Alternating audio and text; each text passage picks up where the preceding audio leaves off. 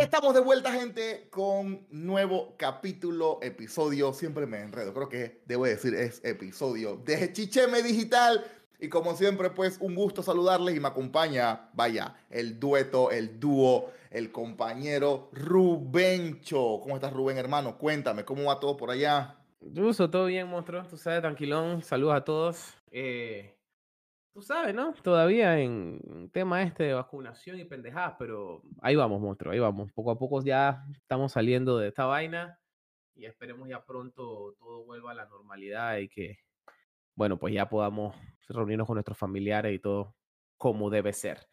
Sí, no, la intención. acá andamos igual, acá andamos igual, también, buscando. Sí, tú sabes. Ah, ya un año y pico en esta vaina, pero pareciera que fuese ya lo normal. Esperemos que no sea así. Y bueno, te pones, ¿sabes? Yo estaba pensando acá mientras. Eh, pero estás como corriendo, porque de, repente te, te, escucho como lejos, así como que va, y que ahí eso, está, está, está, estás contento, está, está emocionado por el podcast, estás como corriendo ahí alrededor de, la, de la silla. Es que todavía estoy como terminando de ajustar aquí la, las vainas, y ese como que moví el, el mic, un soma ahí. Eh, y nada, aquí pensando, o sea, como un brainstorming me estaba poniendo a ver, ahorita, ya en en unos cuantos días, sale el Resident 8. O sea, podemos hablar de eso ahora, un poquito más tarde. Pero mi, pregunta es, ¿van a hacer un reboot de la serie de Resident Evil? Después de las atroces películas esas que hicieron. Y, y me puse a pensar de verdad, ¿quién está empujando la industria del entretenimiento en estos últimos años? ¿La música? ¿Las películas y series? O los videojuegos. Porque no sé si lo has notado, ahora hay muchas más adaptaciones de videojuego a la gran pantalla o a series de televisión.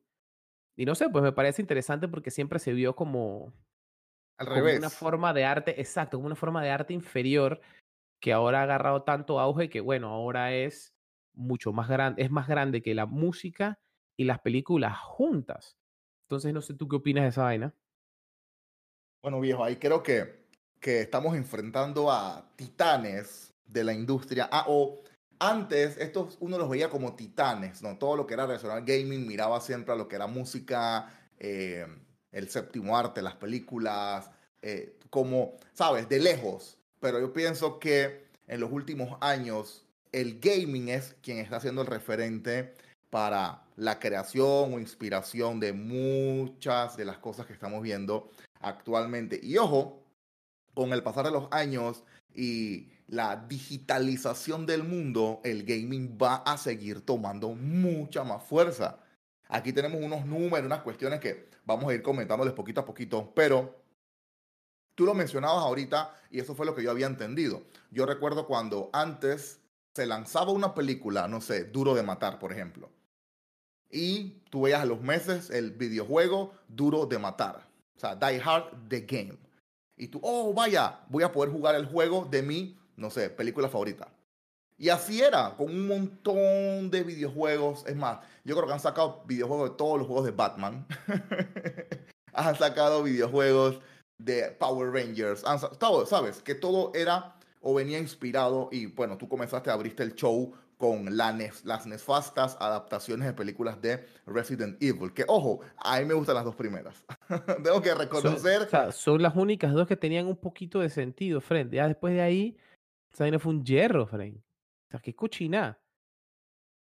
Pero sí, es que era, vamos a decir que eran raras, porque ojo, no es que el juego tampoco se escape de haber perdido su magia, porque sí lo hicieron y están, vamos a decir que están volviendo a retomar el rumbo, pero yo me acuerdo cuando yo fui a ver esas películas, dije, wow, o sea, esto, estoy viendo lo que jugué y ya había dejado de ser al contrario. Entonces, con el pasar ya de los años y metiéndonos un poquito más eh, como mentalidad adulta en todo lo que era el gaming y te vas enterando de, por ejemplo, lo que recauda una final de League of Legends en cuanto a espectadores, eh, lo que recauda un videojuego en ventas en el primer día de lanzamiento, el primer fin de semana de lanzamiento, con juegos como The Last of Us, te vas dando cuenta de que el gaming está moviendo mucho dinero, hermano. Y sí, es una forma de entretenimiento. Sí. Pero tú sabes cuál es, cuál es mi temor. Mi temor es que eh, suceda lo que está sucediendo ahora con las películas y series, ¿no? Que entonces todo te da una agenda y que todo tenga que pasar por lo políticamente correcto y que, tú sabes, ¿no? Eso le quita un poco como de, de variedad al, al, a los videojuegos que ya siempre fueron, tú sabes, ¿no? Como ese escape, esa, esa realidad alterna que uno podía decir que, chao, me pongo los zapatos de este man y bestia, mataron a mi familia, tiempo de Max Payne y andas por ahí disparando como un fucking loco. No sé, pues y ahora es como que, bueno, ahora tiene que ser un poquito soft porque a alguien le puede ofender y tú sabes, ¿no? Entonces como que, no sé, pues, pero aquí, nada más tirando cinta, mencioné Max Payne, ese es una, un juego que se convirtió en película. Por ejemplo, el caso de Resident Evil, un juego Correcto. que se convirtió en película, pero esos son ejemplos un poquito recientes. Me acuerdo way, way, way back Fren, ¿en cuánto salió Street Fighter? Sena salió como en el 89. Y también con, y hay con películas este, de con Street Fighter. Julia y. Y, ay, Van Damme. Sí. Gaio. película, película de, ¿cómo es la que está? Eh, Tomb Raider.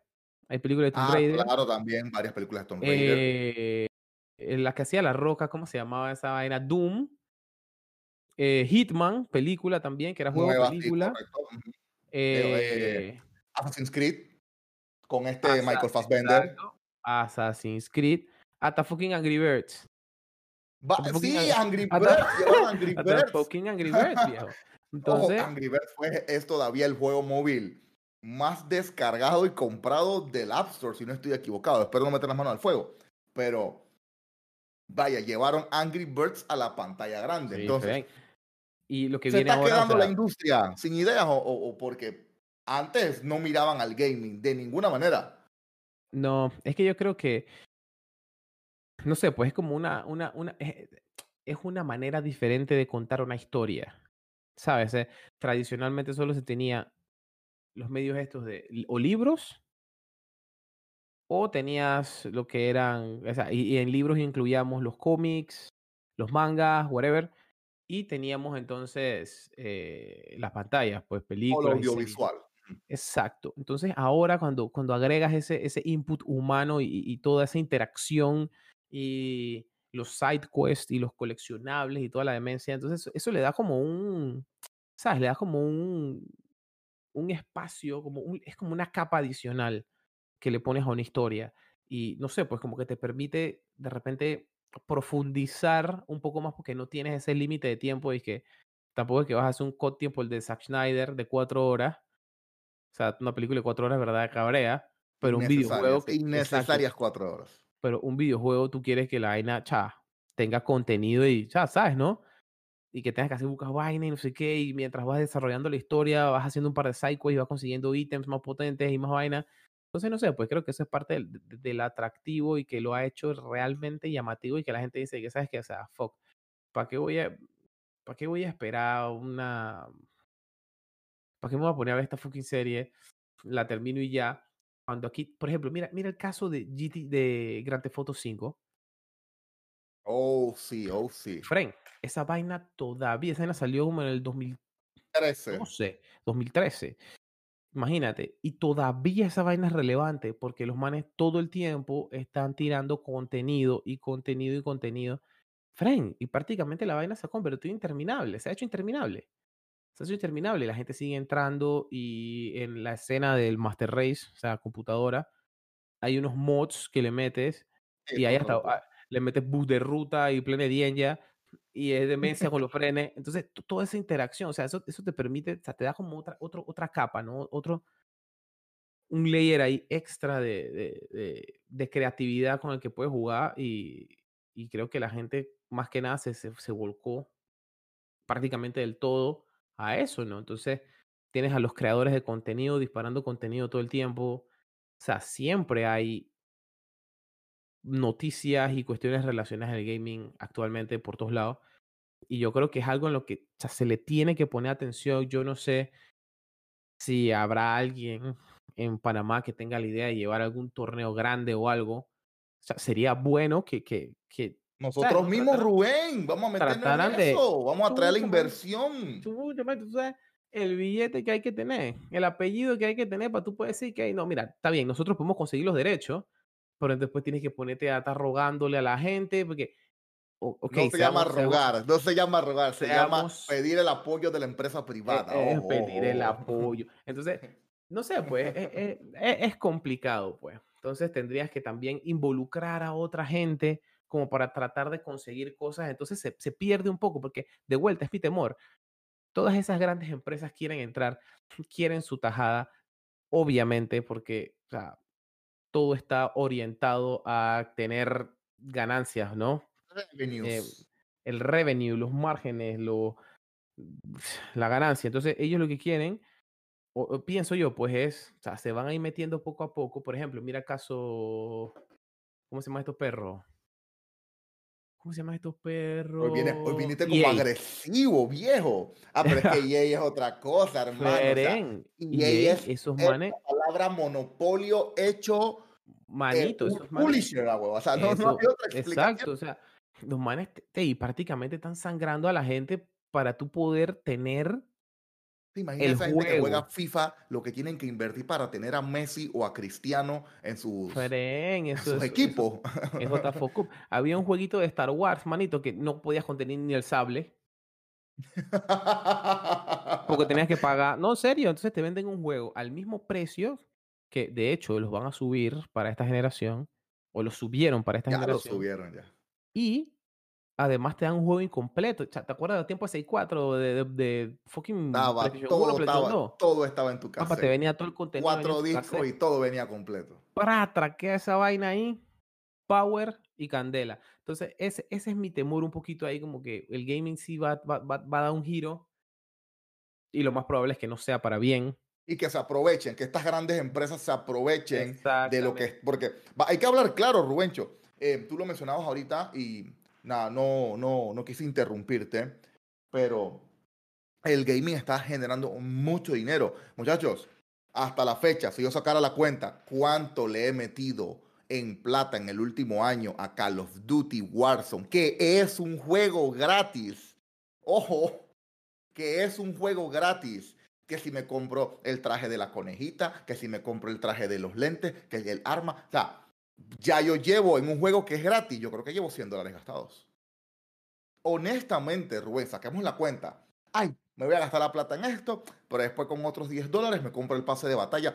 O sea, y las empresas están dando cuenta que en esa parte el gaming está siendo demasiado atractivo con estas microtransacciones, que es como se les llama, y que comenzaron súper inocentes Ah, este traje te cuesta dos dólares. Ah, dos dólares me lo gasto en una soda. Me compro mi skin, como se les conoce, no los trajes, los skins. Detalles cosméticos. Entonces, hay una inversión. ¿Te imaginas que una empresa como, no sé, eh, voy a pensar así, eh, Mars, la gente de los chocolates, quiera invertir en el gaming? Porque, ¿sabes? O sea, sí, o sea se va creando. Eh, puedes afilar mucha más gente a esto y esto obviamente sí va a impactar en los videojuegos. En lo que tú mencionas, por ejemplo, de que los juegos nos van a llegar incompletos, de que tú no vas a poder disfrutar de la experiencia al máximo. Y, y, y, y, la verdad lo pone en un punto de que, vaya, nosotros como videojugadores queremos realmente esto, esto pues nos trae a nosotros algún beneficio. Yo la verdad, pues, no lo creo así. Exacto, es que e, eh ese es el punto. Entonces, tienes el modelo, por ejemplo, que ahora es muy común, de el free to play. Entonces, ok, yo desarrollo el juego y te lo doy gratis. Ejemplo, Fortnite. ¿Tú sabes cuánto se ha hecho Epic Games en los últimos dos años con Fortnite.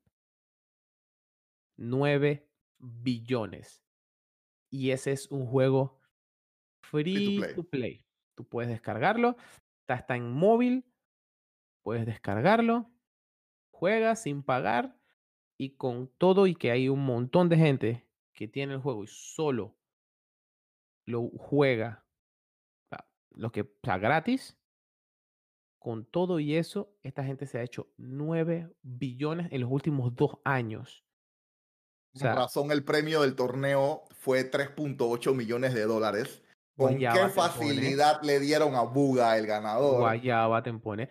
Eso es una brusca, muchachos. Es una, pestaña más del ojo. Píllalo, güey. Píllalo. y te van a quitar un milloncito en impuestos, te ganaste dos y sencillo, di que te fue bien. Y fue un eventazo de la gran, ¿sabes? ¿Qué nivel de evento? O sea, al nivel de qué? No, mira los Super Bowl, de un Super Bowl. Hay que hablar claro, muchachos. La industria del gaming está progresando. Y antes de que la idea se me vaya, Rubencho, sorry, eh, a lo que hablamos en la parte de la historia, de cómo ese nivel de interacción eh, lleva ¿no? Eh, el video, la, la, industria del videojuego a otro nivel.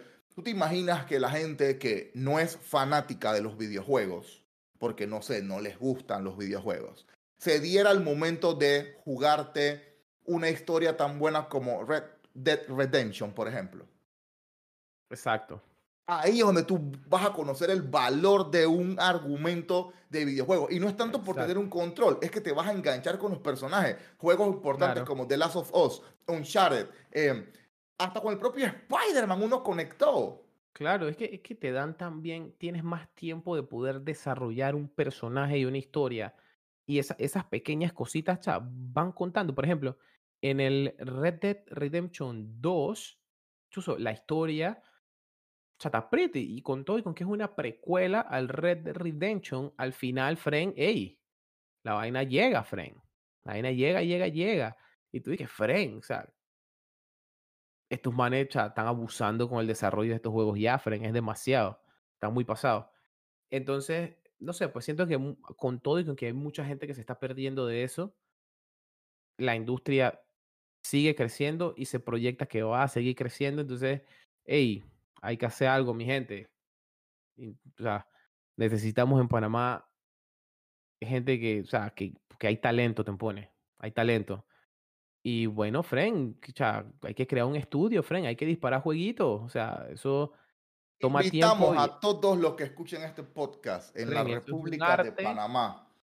Hay que montar un estudio. Es más, yo creo que yo creo que hay un pequeño estudio panameño que se llama Multitool, si no me equivoco, Rubén, que yo los sigo en Instagram, creo, y creo que lanzaron hace ya unos mesecitos un juego para PS4, se llama Hill Quest. No estoy del todo em, no tengo la información del todo, eh, ahora mismo no la recuerdo del todo, pero vaya, hay algo ahí. Claro, claro. La industria del gaming es importante, o sea, porque si nos vamos a números, cifras y un montón de cosas, por ejemplo, eh, ¿sabes? Por ejemplo, el partido final de la Copa del Mundo, vaya, tiene 1.1 billones de espectadores. El partido de Francia versus Croacia de la última Copa del Mundo. Pero en promedio andan por ahí unos 300 millones, más de 300 millones de espectadores te miraron la Copa del Mundo, tanto de Brasil como la de eh, Rusia. No nos vamos tan lejos. La final, para que vean ya hacia dónde se está acercando el gaming. Solo la final del 2019, si no estoy equivocado, de League of Legends, tuvo más de 100 millones de espectadores solo la final.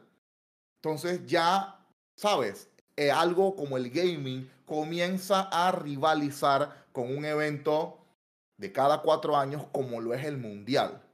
Me imagino que la final de 2018 estuvieron, puede debajo de los 100 millones, pero esto es un, es un proyecto que es anual, todos los años. Es como si fuera un Super Bowl.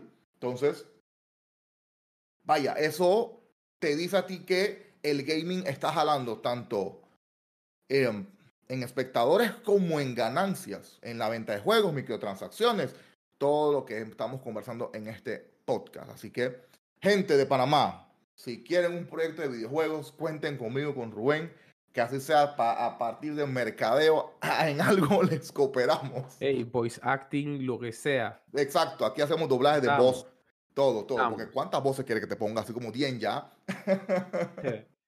esa, frase le gusta mucho a Bruno Guardia, a Bruno Guardia de Gran Salón, quienes están patrocinando el podcast del día de hoy. Gracias a Bruno y a todo su excelente personal que nos trató súper bien, me hizo el corte, la barba, así que dense su vuelta por allá, ubicados en la vía argentina, justito detrás de la parada del metro.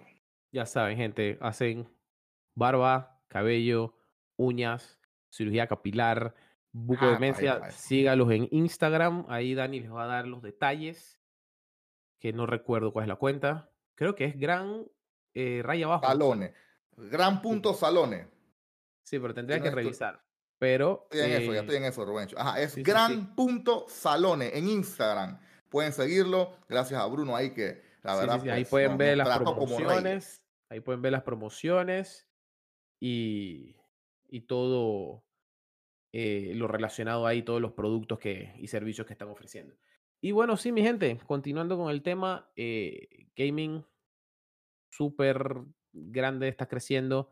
Como mencioné al inicio del, del podcast, se viene Resident 8, creo que sale esta semana. Casualmente, creo que sale el 8, si no me equivoco. Eh, Sí, sale el 8 o el 7. Sale este fin de semana ya. Resident. Vamos a, poner- vamos a buscarlo de una vez. sí, sí, tenemos fíjate, todos los pa' ver. controles aquí. Fíjate ahí para ver qué es lo que es. Y bueno, esa es una de mis franquicias favoritas, francamente. Eh, pero bueno, pues han tenido su. Han tenido su, sus altas y bajas, como todos. Creo que los, los cuatro primeros Sale el fueron 7. los más, el 7 los más destacables. Sale el 7, ok. Los cuatro primeros Resident fueron para mí los más destacados. Y ya después como que fueron bajando un poco ahí en calidad. El 6 es atroz. Eh, Muy el malo. 5, el 5 es como un menos. Battlefield 5 de Resident Evil. Es muy malo. Eh, eh, o sea, es raro, Frank. No, no, no. no, no. Eh, el 7 ahí como que cambiaron un poquito la fórmula y el 8 se ve prometedor. Así que también pendientes al Twitch de Dani Tempone. Ahí vamos a tener el gameplay para que vean qué es lo que es. Viejo, casualmente hablando de Twitch, eh, hace unos streams atrás, eh, estuvimos hablando de eso, ¿no? Pues que vamos a transmitir el juego y todo lo demás. Y la gente me preguntó, ¿y cuál es tu Resident favorito? Y yo dije, mira, hay muchos que pueden ser mis favoritos, pero si algo tengo que mencionar, muchachos, es que Resident Evil fue el juego que me hizo ver el gaming con otros ojos. Antes mis ojos eran la gran N, todo lo de Nintendo, Donkey Kong, Mario Bros, Kirby, ¿saben? Todo ese flow, pero cuando yo jugué Resident Evil 2 en Nintendo 64, yo dije, no, no, no, no, espérate, allá afuera hay un mundo de videojuegos que yo me estoy perdiendo, no los estoy eh, jugando, los tengo que completar. Y así fue, y automáticamente apenas conseguí mi Play 1, uno de los primeros juegos que jugué fue Resident Evil 2. Tenía que terminar lo que empecé en el 64, no recuerdo por qué, creo que el cassette no era mío, lo presté, me lo prestaron, lo devolví y lo jugué y me enamoré de la franquicia. Sorry por el pitido ahí que escuchan, creo que es el señor de las verturas. Y me enamoré de la franquicia, gente. Y automáticamente digo, no, ¿qué es lo que viene? Ok, el 3. Jugué el 3. Te amo, Jill Valentine. Después del 3 digo, ok, y comienzo a leer, comienzo a investigar y me doy cuenta que la gente dice que, no, que el 1 es un juego mucho más retador. Y en efecto, pasé mucho más trabajo jugando el 1. Y así fue con cada lanzamiento en cada plataforma de Resident Evil.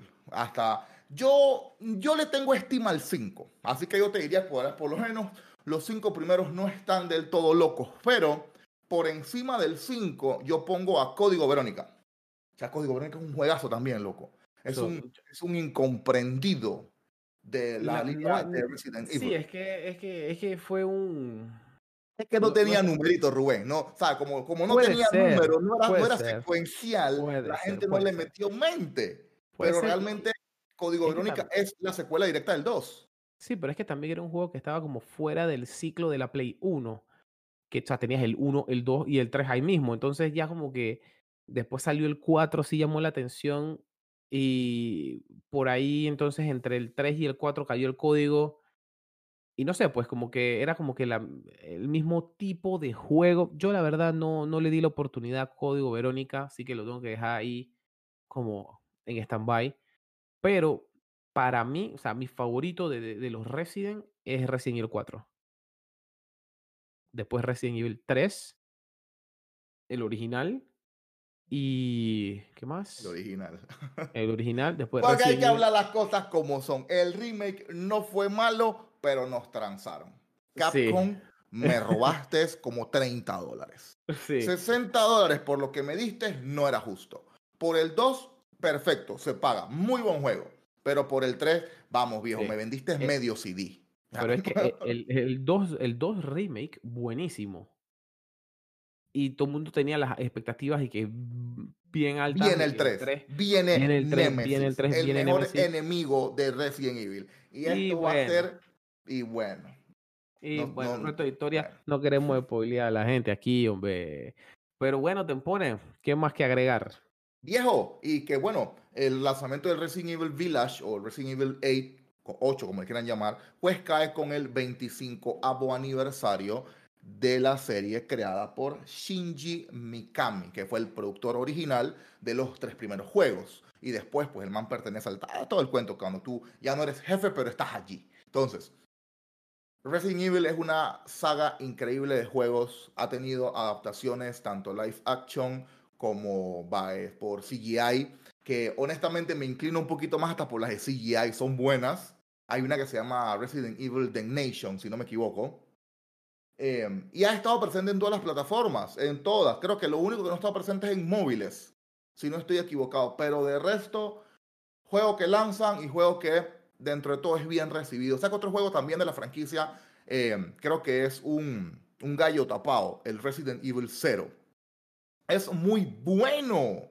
Ese fue el exclusivo el de. GameCube. El de Game, ese es el de Rebeca. Ese es el exclusivo de GameCube. Hermano, ese es un juegazo. ¿Por qué? Porque tenía la jugabilidad de que controlabas a dos personajes a la vez. Y Sí, eso era un desboque, compa. Yo lo tengo en, en Xbox, creo que lo en tengo ahí, Xbox, ajá. un, un remake, digo, un, un remaster. Un remaster. Sí, sí, lo lanzaron. Todos esos lo lanzaron. Todos esos remaster lo lanzaron. Sí, Entonces. Fren, ¿quién no tuvo memorias, eh, pesadillas, sueños con Nemesis, brother? O sea, una cosa era eh, Mr. X, una cosa era el Tyrant, pero Nemesis tenía personalidad. Y Fren, el Nemesis estaba jodido, Fred. no, el es Nemesis estaba odio. Los otros manes te corretean normal. Este man te corretea con una bazooka, el man estaba fuera de orden. El man era un fuera de ese- Y te ponían a elegir siempre si querías pelear o no pelear con él. El man era tan badass que tú podías decir, no, hermano, no quiero pelear contigo. Y le salías huyendo. Y eso Sí, fue sí, parte del flow cool que, que introdujo Resident Evil 3 a la, a la serie, que era eso le dio gusto a la gente eh, versus el 2, ¿no? El 2, de repente, como eran dos personajes, pero pasando por lo mismo, mucha gente dice, no, haga un poquito de pereza. Pero, hey, hay que aceptarlo. Yo aún recuerdo cuando me salió el primer leaker en el 2. Hermano, ¿te acuerdas que hay un videito? Sí. Hay como, hay como un cutscene del leaker arriba del techo, del en el- la estación de policía. No. Eh, no, no, no, no, no, yo sentí el verdadero terror. Comenzó ese control de Play 1 a vibrar. Y el control de Play 1 era bronco para vibrar. Esa era, era un toro mecánico. Ese control vibraba sin asco. No, hombre, viejo. Y, y de verdad, muchacho, Resident Evil, para cuando uno lo juega en los inicios, te sacaba sustos. Ese era su objetivo, sacarte sustos. Te daba miedo. Después lo convirtieron en un arcade de balacera sin sentido en el 6 y en el 5, pero se quitó esa parte. Bueno, dirás, no, porque tú creciste, Daniel, ya tú no eres el mismo. Jugar a un niño de 8 años recién para que tú veas que lo va a asustar. Bueno, probablemente. Pero sí siento pues que durante el transcurso de la serie, de la línea, eh, se perdió un poquito eso. Se le dio como que mucho heroísmo a los personajes principales. Endiosamos a Creed Redfield, nuestro todopoderoso Leon S. Kennedy, ¿sabes? Y se perdió un poquito. eh, ellos le perdieron el miedo a todo también. Claro. No le tiene. O sea, te aparece un zombie, compa, como de 3 metros de altura. Estos manes ni pestañean. Nada, o sea, son tan superhéroes que ellos no pestañean. Entonces, siento yo que también esa parte como de, de que los personajes que controlan se sorprendan de lo que está pasando. Sí. Tú sabes, el, eh, casualmente Falta es, un esa juego, magia. es, es un juego de Shinji Mikami, que es el The Evil Within. Manito. Ese juego está bien desbocado, pero bien desbocado. Eh, y el personaje, inventado Sebastián, el man, chucha, el man, el man, o sea, tú, tú le ves la cara y el man está aterrorizado de lo que está pasando, Fren. Hasta que ya el man llega a un punto que el man ha visto tanto que ya el man como que, en serio, ya, o sea, para firme, pues, y comienzas a quebrar gente a lo loco, pero sí, Fren, o sea, eh, los juegos les le falta ese, ese ¿sabes? ¿no? Ese, esa, esa vulnerabilidad a veces, porque también en Resident, digamos que a veces consigues muchas armas y, y ya te pones OP, que no era el caso en, en, en, otros juegos, pero por ejemplo, a menos que lo hubieras terminado ya siete veces, Silent Hill 1. Ahí, manito, bestia, con esa movilidad y, y ese fucking hangón que tenías que meter un poco de tiro para matar a un fucking. Eh, odio esa pistola. Qué cochinada de arma. Salía mejor pelea con el cuchillo, de verdad. Era una eclipsadora. Entonces, no sé, pues creo que, creo que sí. Ahí falta, falta un poquito en, en, estos juegos modernos de Resident, pero vamos a ver qué tal, cómo vienen con este. Así que. Mira, tocando el tema, pues, el 7, hablemos del 7. Tú lo jugaste primero que yo, tú me lo recomendaste, me dices, Tempo, juégalo. Eh, yo tenía mis expectativas bajas, pero me terminó gustando.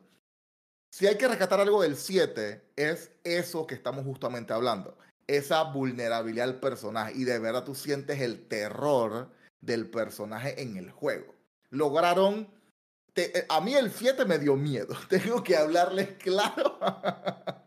Yo comencé a jugar el 7 y no lo seguí jugando. Me dio miedo. No sé por qué, no sé si me agarró en un momento, tú sabes, no ahí. De vulnerabilidad. De vulnera y, pero me, y no lo jugué y lo comencé y lo terminé en pandemia, en streaming, que ahora estoy streamando todo el cuento. Ahí fue donde me di la oportunidad y me gustó. La movilidad es pésima, odio la movilidad, cómo se mueve. No, pero es que, es que precisamente por eso es que ponen esa, esa, ese tipo, esa movilidad mala, es más que nada esa, esa limitación que te ponen para que o vivas el juego como que, ah, este man es un nulo, ah, chuchi, este man corre muy lento, este man no va a llegar, ¿sabes? No, eso, eso te agrega un, poqui, un, un poquito de dificultad, ¿no? Porque pero el man es un tronco, Frank. No, en verdad el man es un tronco. Así que, bueno, gente, los invito. Este sábado hay stream. Espero que saquemos este podcast antes del sábado. Igual vamos a estar pasándolo en mi canal de Twitch, Dani Tempone, así mismo como Instagram, así mismo como todas mis redes sociales. Y Rubencho, top 5 de Resident, para cerrar ahí. ¿Cuál es tu top 5 de los juegos de Resident que más te gustan top a ti? 5, ok. Resident 4. Primer lugar siempre. Primer Ajá. lugar. Eh, Resident 3 Nemesis original. Resident Evil 2 Remake. Resident Evil 2. Y. Hey, o sea, de repente Resident Evil 7, mira. Oh, mira, mira, mira, es un top sorpresivo. Yo te diría Resident Evil 2 original, porque ahí fue donde de verdad chucha, me enamoré de los personajes, la historia, la vaina, la zombie, la balacera. Después el 4, o sea, el 4 es el juego que cambia la forma de jugar Resident y lo hizo de muy, muy buena forma. Después te pongo el Code Verónica, ese juego es muy bueno para mí. No lo he jugado, no lo he Eh, jugado. Ya no, tienes que jugar, tienes que jugarlo. Te pondría el 0, que vaya, la, el- la jugabilidad del juego me gusta mucho. Y cerraría con el 7 también, ¿sabes? Que creo que el 7 logró superar al 6 por mucho, al 5, que no es mal juego, pero de repente no sé, ¿sabes? Puedo estar omitiendo algún Revelations, que no son malos tampoco. Ah, sí, ve. Sí, Yo el creo, que no los, 2. pon- no los- yo creo que no los pondría en top. Pero creo tienen una no mención honorífica. De repente tiene su mención honorífica ahí los Revelation 1 y 2. Son buenos, son buenos, son buenos. Sí, sí, que también son, Pero son bueno, así que presten atención. Yo sé que por ahí hay muchas otras también películas que se han. videojuegos que se han convertido en película. Sé que hay li- una lista grande. Eh, Mortal Kombat eh, también Mortal por ahí. Por supuesto, que lanzó la Mortal Kombat nueva. No la he visto, dicen que es muy buena, ¿eh? Yo tampoco que la he visto. Supera La mucho las expectativas de lo que la te gente pensó que iba. Para Dímelo. cerrar, mi gente, si tienen tiempo y si todavía está en cartelera, vayan a ver Ah, la película de Kimetsu no Yaiba. Vayan a verla. El Vayan a ver a Kyojiro Rengoku, por Vayan favor. a verla, está nítida. Neta, Entonces, mi gente, bendiciones a todos. Manténganse con salud y nos pillamos en la próxima. Pues. Gracias, Rubencho, como siempre. Hey, hablamos de todo un poquito hoy. La industria del gaming está creciendo muchísimo. Las competiciones, los eventos en vivo, los eventos digitales, todo, todo, todo va a seguir dando mucho, mucho de qué hablar. Yo cada vez en Instagram veo más asociaciones de gaming, equipos de gaming, ligas de gaming, y esto va a tomar fuerza. No se lo esperen, muchachos, de verdad. No se sorprendan cuando comencemos a tener eventos grandes de gaming en Panamá. Que alguien tenga la idea y comience a contactar empresas tipo eSports, Blizzards, ¿saben? Square Enix y un montón de empresas más y se haga algún tipo de I3 en Panamá. Ustedes se imaginan el nivel. Eso viene. De verdad que con el apoyo de todos ustedes se puede hacer. La intención se puede hacer y por fin tener servidores para jugar Call of Duty como Dios manda. Así que bueno, gente, Gracias mil por escucharnos en este episodio. Espero que les guste y seguimos en contacto entonces a través de nuestras redes sociales en Instagram eh, como arroba chicheme.digital, arroba Dani Tempone y arroba RBN507. Nos vemos en el siguiente podcast, Rubencho. Hey, bendiciones a todos. Saludos, manténgase con salud. Eh, y como dice Tempone, bueno, nos vemos en el próximo episodio o nos, escuchamos. nos vemos o nos, escuchamos. Ustedes entienden. Bien. Bien.